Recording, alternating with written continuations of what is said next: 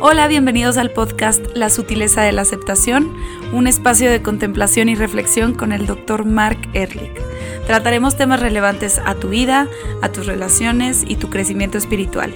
Cualquier comentario, duda o tema en específico son bienvenidos a través de su página web www.erlich.com.mx, por Facebook bajo el nombre de Mark Ehrlich o Instagram como arroba Dr. Mark Ehrlich. Les deletreo el nombre porque a veces se complica. M-A-R-C-E-H-R-L-I-C-H.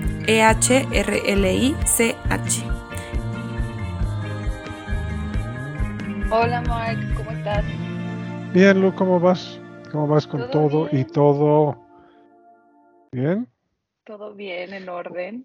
Oye, ya me estás cayendo mal, ¿eh? Por... Porque todo el mundo que me platique del podcast echa tantas porras a ti porque dicen, no, no, no, qué fresca y que esto y que la otra. Y, A mí, a ¿Cómo? mí me dicen de ti, entonces... Ay, pues, sí, ahí sí, nada más lo ¿Qué estás cosa, diciendo. qué cosa ese cerebro? Ajá, sí. bueno, Tú sabes que me da un enorme gusto. am, yo estoy muy contento con la forma que es- estamos llevando el podcast. Ah, lo que lo que tanto me gusta es que podemos conversar porque nos conocemos y, Y nos Ah. caemos bien. y sí y, y entiendes perfecto la, los conceptos. Entonces sí ayuda mucho que este sea algo fluido y para mí es muy agradable. Entonces Ay, para mí te lo agradezco. ¿eh? Yo también te agradezco a ti. Oye, pues hablando de esto, ay- hoy, que es hoy domingo, subimos una quote que dice así, quiero comentarla aquí porque dice, en algún nivel se trata del comportamiento, en otro nivel no tiene nada que ver con cómo actuamos. Todo esto se explicará en el podcast de esta semana, lo cual es este. Entonces quiero saber más de esta, de este pensamiento que tuviste. Ok. Ah, va a ser mucho más fácil entender si te doy dos ejemplos. ¿ok? Ok. Ah, la semana pasada me llegó una pareja en donde hubo una dificultad de adicción, una dependencia alcohólica de uno de ellos.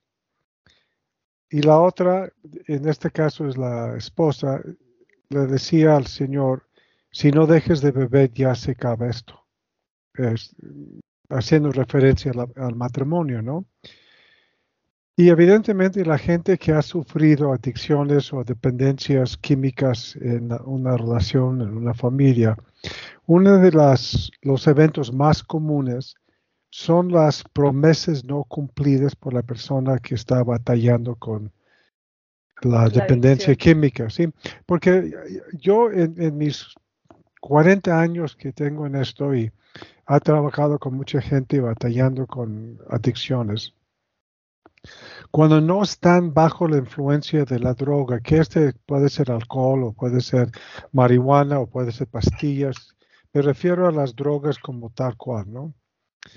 Es que cuando ya están en la fase de arrepentimiento, te promete lo que quieras, porque lo que más quieren hacer esta gente es mantener las relaciones, no quieren, tienen mucho miedo de perder su estilo de vida, entonces hacen promesa y media y por lo tanto ah, durante mucho tiempo la otra, digamos la persona que estaba casada o eh, papás o, hijos, quieren, con- quieren querer a esta persona.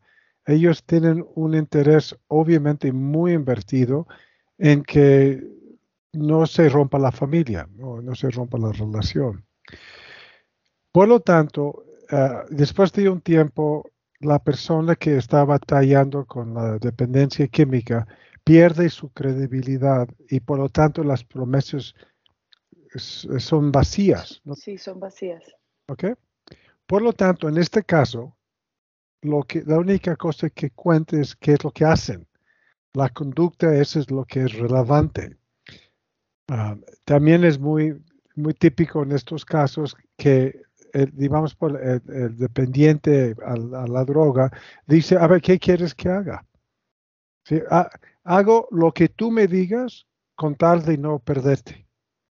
¿sí? Y lo peor que puede hacer la otra persona es darle sugerencias. Lo importante es, ya decidí que estoy dispuesto a no estar contigo, tienes que buscar la forma de dejar de utilizar esta droga. Entonces ahí la conducta eso es lo que cuenta, no las, no las promesas. Claro. Ese sí se entiende. O, o, sí, lo es mismo. muy claro.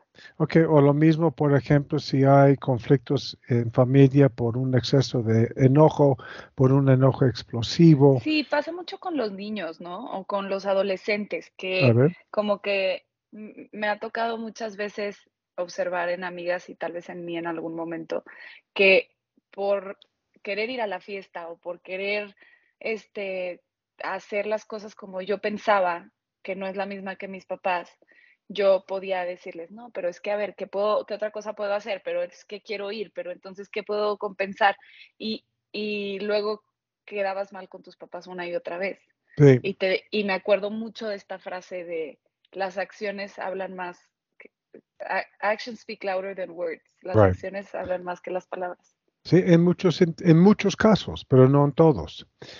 Déjame también contarte otro ejemplo que también se me hizo muy acertado.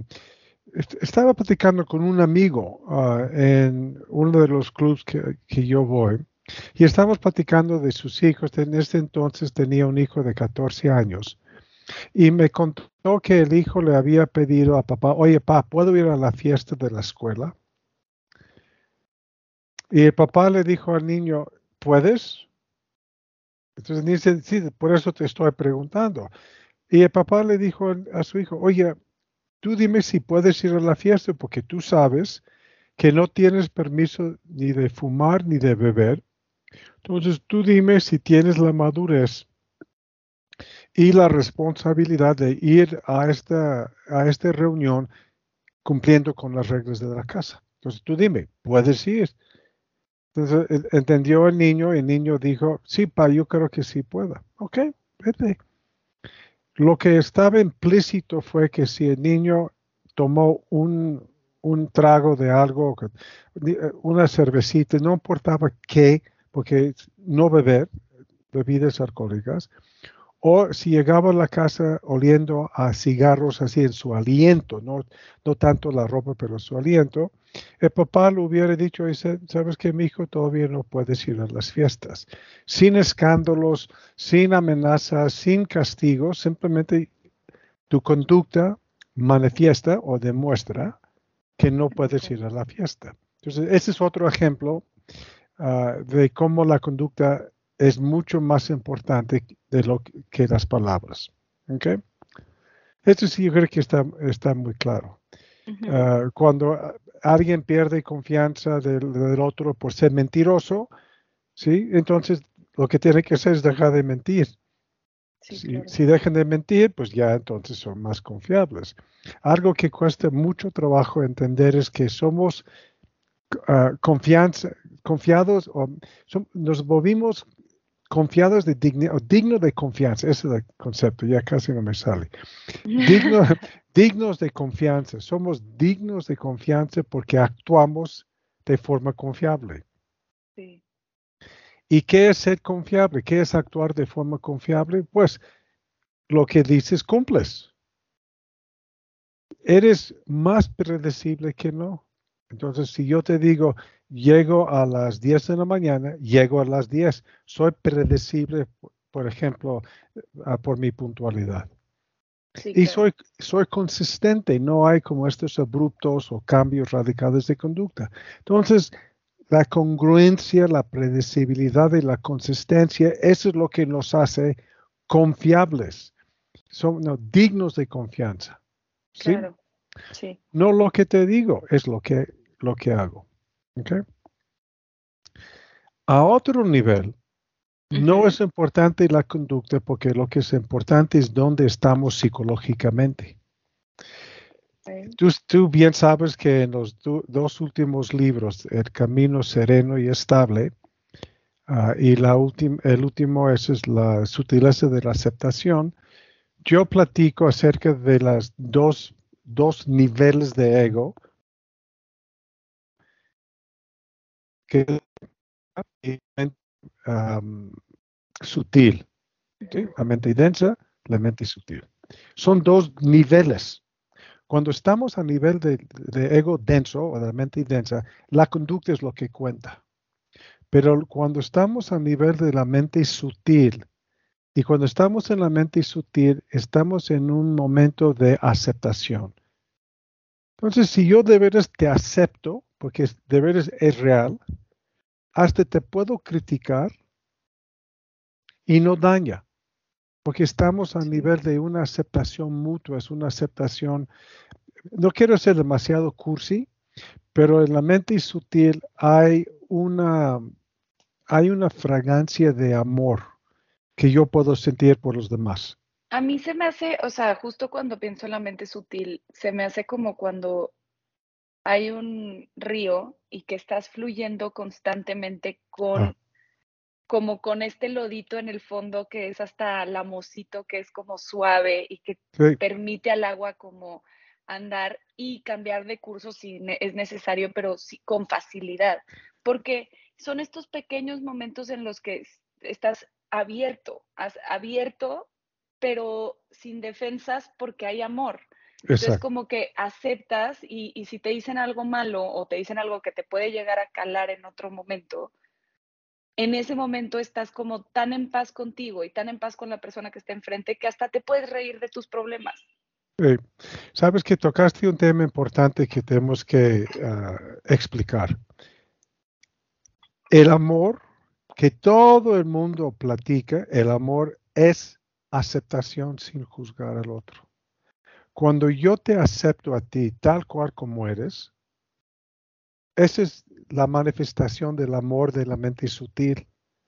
El amor de la mente densa es mercantil.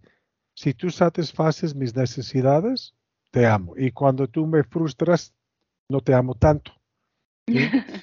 Algo que es demasiado frecuente en la psicoterapia, Lu, es que las parejas dicen cosas tan feas, pero después dicen, pero la, quiero muchísimo, ¿eh?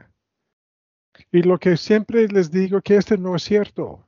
No, no me digas que la amas y, estás, estás haciendo tanto daño. A ver, este no es posible. Entonces vamos a eliminar el concepto de amor porque es evidente que no entienden lo que es el amor. El amor es cuando yo te digo, sé que tienes estos rasgos de personalidad. Algunas me convienen, algunas me caen bien, hay otros que me gustaría que cambiaras, pero sé que estás en un proceso. Entonces tú percibes el amor por la aceptación del otro hacia ti. Te, voy a dar un ejemplo. Yo he visto papás de familia trabajando con sus hijas con sobrepeso. Mm. Entonces, típicamente los papás, o la, típicamente es la mamá, por muchas razones muy positivas, la mamá está muy metida en el desarrollo de sus hijos, tiene mucha sensibilidad acerca de la importancia de protegerlos hacia el futuro. Y yo he visto dos tipos de mamás con hijas con sobrepeso. Hay mamás que en el fondo rechazan a la niña y hay mamás que de veras acepten a la niña. Y se ve esto, se siente cuando hay una aceptación profunda de, de la hija y cuando la gordura interfiere con ese tipo de aceptación. En realidad no están aceptando a su hija como es. Y en estos dos casos, la mamá que rechaza a, la hija puede decir cosas que parecen que son muy amorosas, pero duelen, porque lo que percibe es la actitud subyacente. Y, por el otro lado, las mamás que así como sensatamente y, profundamente aceptan a su hija, pueden decir cosas que hasta me dices, ah, caray, ¿qué va a pasar acá? Y la hija la toma bien porque se percibe el nivel de la mente sutil de aceptación. Y por lo tanto no es tanto lo que hacemos, ah, cuenta mucho más de dónde estamos. Exactamente, de dónde estamos operando. Siento justo lo que dijiste, el estado mental en el que estamos para, para operar. Que esto me, me, llama mucho la atención porque, ah, o sea, a mí me cuesta mucho eh, cuando esconder mis sentimientos. Soy demasiado transparente. Entonces, cuando me pasa esto, de que yo ya tengo un juicio negativo de la persona. Aparentemente. aparentemente. ¿Tú tienes el juicio hacia ellos o ellos hacia ti? Hacia ellos, como cuando ah. inevitablemente algo pasa que te, cae mal. tenso y te cae mal. Exacto. este, y que no te puede caer mal porque es un maestro o es un compañero con el que vas a pasar mucho tiempo. Sí. Siempre me es muy difícil. Prefiero evitarlos y no hablar con ellos o hablar con ellos lo menos posible es por, lo menos posible porque siempre siento que se me va a sentir que ellos van a sentir este estado mental subyacente mío de estás de la fregada. Sí, exacto. Entonces, yo sé que es un trabajo que yo tengo que hacer como para pensar, a ver, ¿qué de esa persona que me cae tan mal me está reflejando de mí para entender por qué, por qué me estoy ahí pegando a la pared? Pero sí, es muy difícil. Sí, lo, lo importante, Lu, lo que estás diciendo es, quieres romper el ciclo de una actitud mental se manifestándose en una conducta porque te das cuenta que la gente va a ver la conducta, no van a percibir la actitud mental a través de tu conducta. Entonces ahí la conducta es muy importante. ¿sí? Si fuera una persona, una, tu mejor amiga, y que la quieres sobre todas las cosas, puedes decirle, oye, ¿sabes qué? Me estás cayendo muy mal y la relación no está amenazada, porque ahí lo que cuenta es tu actitud, no tanto la conducta.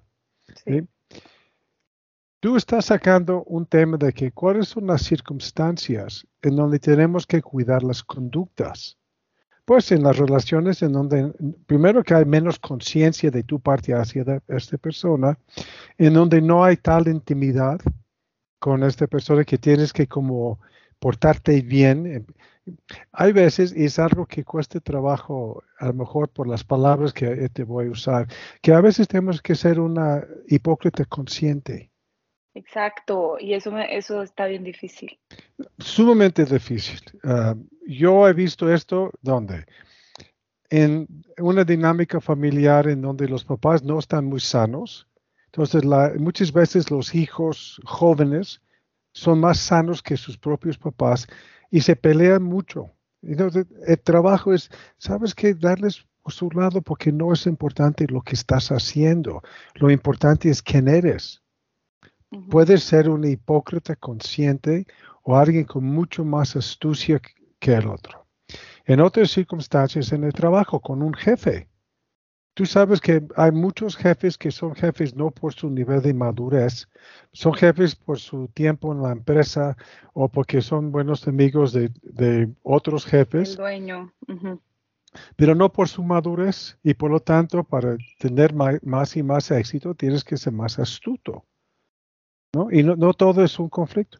Y otro es lo que tú estás hablando, que si estás en una, un programa de, académico, hay maestros que tampoco tienen un nivel de madurez que quisiéramos y tienes que ser más hipócrita para yo sé que la palabra hipócrita tiene connotaciones sumamente negativas entonces vamos a cambiarle a ser más astuto no todo es frontal tú puedes dar, ¿cuál es la expresión en español?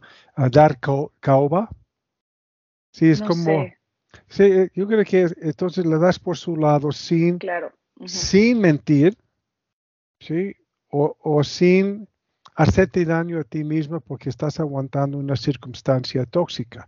No estoy hablando de esto, estoy hablando de que ah, está dentro de un contexto más o menos aguantable, pero aprendes a cuidar tu conducto porque sabes que no tienes la cercanía, ni la confianza, ni la intimidad con esta persona de, como dicen, tirar las netas, decir, oye, tenemos que sentarnos y platicar. Platicar esto. Si pudieras hacer esto, automáticamente te transportas a la mente sutil, porque ya no estás en tanto conflicto, pero no todo, no con todo el mundo puede ser honesta ¿eh? ni abierta. No, no, justo. Y creo que también hay, me gustaría escuchar tu opinión, porque hay ciertas personas que te causan que salga lo peor de ti. Como cuando empiezas a convivir y que de repente empieza a brotar todo tu lugar denso, que hasta te das cuenta y dices, híjole, me choca ser esta persona, ¿por qué me está pasando esto? Lucía, Lucía, Lucía, te voy a dar un zap en la cabeza. Tú dijiste, me saca. Ah, ok, pues cambie tu lenguaje para que sea más preciso. Ok, a ver. cuando la persona. Cuando, estoy con. Cuando yo estoy con una persona X. Me, y, y surge en mí. Eso, ve. La mente densa. Perfecto. Pero en su totalidad, que me pasa con esa persona únicamente. O sea, como que una persona que mm, por las causas que sean, a mí hace que, bueno, más bien, no él, yo hago que salga a mi lado denso. Pero ves qué complicado es reconocer de que nadie te hace sentir ni, hace, ni nadie te provoca nada. Estamos tan, tan entrenados a señalar lo que la otra persona me está sacando. ¿Sí? Lo, que dijiste, tú y yo hemos estado platicando mucho y a, pesar de esto, sale. ¿sí? sale. Ok. Déjeme contarte uh, cuándo me cayó el 20 de esto. Sí, me acuerdo perfecto. Durante muchos años yo estaba meditando ah, con un grupo en, con el budismo zen. Tuvimos un centro de budismo zen, padrísimo, durante muchos, muchos años. Y yo, como parte de la mente densa, tenía mi lugar, ¿sí? porque era mi lugar, obviamente. y ese lugar en este entonces estaba enfrente de una pared y atrás de mí había una ventana. Entonces, en, captas esto, ¿ok? Después de, tuvimos en este entonces ah, sesiones de 30 minutos de meditación sentada y 10 minutos de meditación caminando.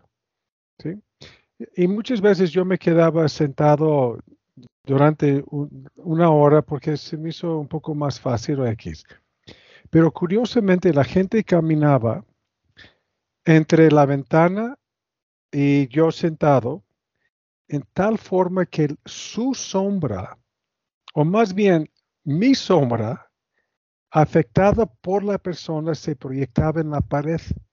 Entonces, entonces sí, captas esto como... Sí, sí, perfecto. entonces estoy sentado enfrente de una pared ah, blanca y veía mi sombra, ya sabes que una figura en oscuro, que iba cambiando dependiendo de la persona que caminaba justo atrás de mí. Atrás de ti, sí. Entonces ahí me di cuenta que es qué curiosa. Cada persona me está sacando una dimensión distinta de mi inconsciente. Esa es la sombra.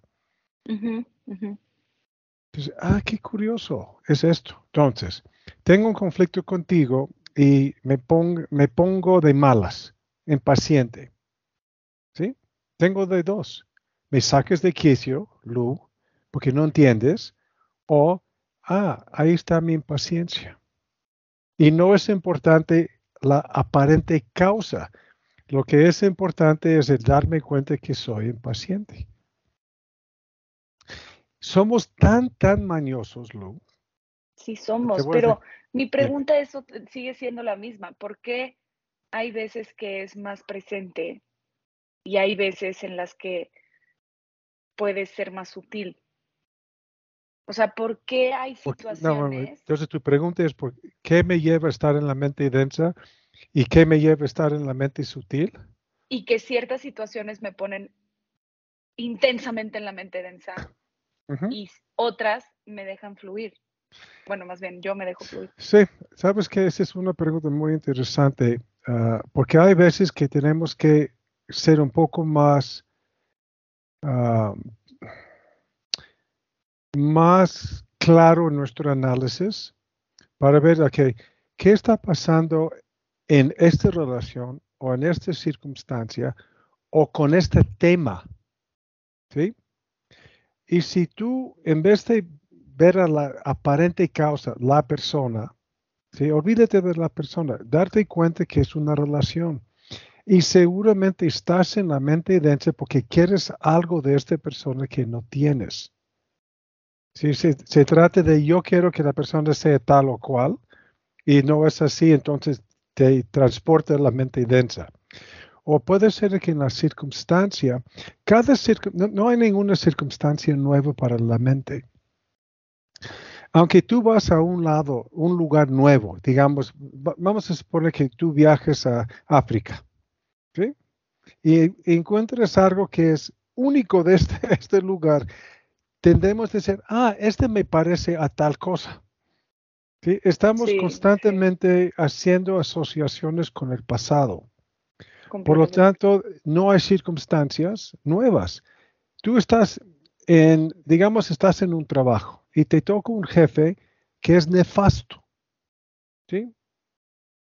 Y de repente te encuentras muy eh, em, emocional por la circunstancia en donde tú estás. La ignorancia de cuáles son todos estos factores te transporta a la mente densa. La ignorancia te transporta la mente densa. Mm. Si tú tomas el tiempo de ver, a ver, ¿qué es lo que estoy viviendo? exactamente qué es la circunstancia. Pues estoy con mi jefe. No, esta no es la circunstancia. Esa es simplemente una descripción superficial del contexto. ¿Cuál es la circunstancia? Bueno, entonces tú dices, estoy trabajando en un lugar en donde no me siento bien recibida por mi jefe. Eso sí. Entonces, ¿qué traes en tu historia?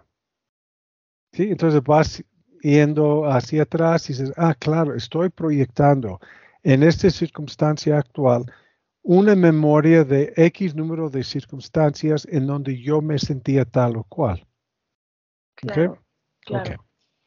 El tercer componente es un tema. Todos tenemos temas. Un tema sumamente conflictivo para mucha gente es el dinero. El manejo del dinero es un tema. Entonces no es importante si estoy hablando con mi esposa o con mi jefe o con mis amigos. El tema del dinero es un tema que, que está manejado de tal forma que no es nada más el dinero. Hay otros temas proyectados en este tema, por eso se complica. Cuando yo proyecto temas a un tema neutral, me transporta a la mente densa. La mente densa. Hay otros momentos en donde no es necesario hacer un análisis tan detallado. Puede ser que simplemente, oh, estoy impaciente, ok, voy a hacer lo posible de calmarme y ser más, más paciente. Sí, pero eso viene más de, o sea, a mí eh, entiendo lo que estás diciendo porque cuando es una, un sentimiento que brota de mí, más allá de las circunstancias, entiendo que es un tema hormonal, un desbalance emocional o que está pasando algo dentro de mí. Okay. Pero hay veces que sí es, haz de cuenta, una clase o una circunstancia o una situación. Y sí, sí, ahora lo que dices de, de, analizar todo lo que está alrededor y lo que te está sucediendo y qué te despierta de las heridas de la infancia, me hace mucho sentido esa, es, eso. Sí. Sí, ¿cuándo es, cuando es importante que tú tomes el tiempo en una sesión de contemplación? Y cuando ya es necesario, yo me imagino las primeras veces que te encuentres con una reacción emocional sorprendente o molesta o entonces el día siguiente en la noche cuando puedas te sientes en, un lugar cómodo para ti y esa es la, justamente es la contemplación. Y la contemplación es decir, a ver, ¿qué es lo que me está sacando esta persona? Si quieres usar tu lenguaje, me está sacando lo peor de mí. Y lo puedes decir aún sabiendo que esto no es cierto, pero no importa, porque a veces tenemos que dejar fluir los pensamientos para poder llegar al meollo del asunto. Primero te preguntas, ¿quién es esta persona para mí? en qué, cuál, es, ¿Cuál es la figura que esta persona está manifestando? Autoridad, una amiga, una amiga traidora, mi mamá, maestras del pasado. Que estos son arquetipos. Sí, ajá. a ver, ¿quién es esta persona? Okay. Y si tienes un conflicto, tienes que preguntarte qué es lo que yo quiero que no estoy obteniendo. Entonces tú vas a decir lo que quiero es su admiración, lo que quiero es su reconocimiento. Ah, ok. Acuérdate que estamos, tú estás sola contemplando. Claro, sí. Entonces dices, ah, lo que quiero es su reconocimiento. ¿Y para qué quiero su reconocimiento? Porque en el fondo me siento insegura. ¿Y de qué me lleva a sentirme insegura? Bueno, entonces ahí te vas y ni siquiera la persona es relevante. No es relevante la persona.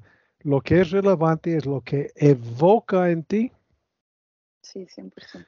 Con la paciencia y con la determinación y la disposición de buscar las causas reales con el tiempo y si quieres con un guía para que te ayude a no desviarte, llegues al fondo, llegues a tu mente sutil y desde ahí puedes hacer lo que quieres con esta persona porque ya estás en el lugar correcto para ir interactuando con el mundo. Sí, a mí lo que, o sea, creo que lo que me quedo con de esto que platicamos es como también saber, bueno, tal vez es algo que podamos platicar también el siguiente, también saber cuándo ya no puedes como controlar, no controlar, suena horrible controlar, pero fluir con, tu, con la mente sutil nunca. Y cuando, y cuando es necesario ir al, al terapeuta, o sea, cuando e, es, algo que está en mí y cuando es, algo, es necesario hablarle a alguien porque necesitas ayuda. Los niveles de ansiedad a los que se llegan o los niveles de enojo, angustia y todo lo que podemos llegar que nos dice que ya tenemos que buscar ayuda. me suena como el tema para el siguiente podcast. Sí, a mí también. Nada más acuérdate, ¿eh? yo tengo la excusa de ya, estar viejito y no, se, me, se, me, va la memoria, pero tú no tienes excusa. Pues. Sí, sí, sí. ¿Está bien? Sí, me acuerdo. Muchas gracias, Mike. Y saben que nos pueden encontrar en Instagram por mensaje directo o por Facebook en arroba doctor Mark Erlich o Mark Erlich. Este, muchas gracias por estar aquí con nosotros. Gracias, bye bye. Bye. Nueva estrella brilla en el universo, mirándonos, pensándonos.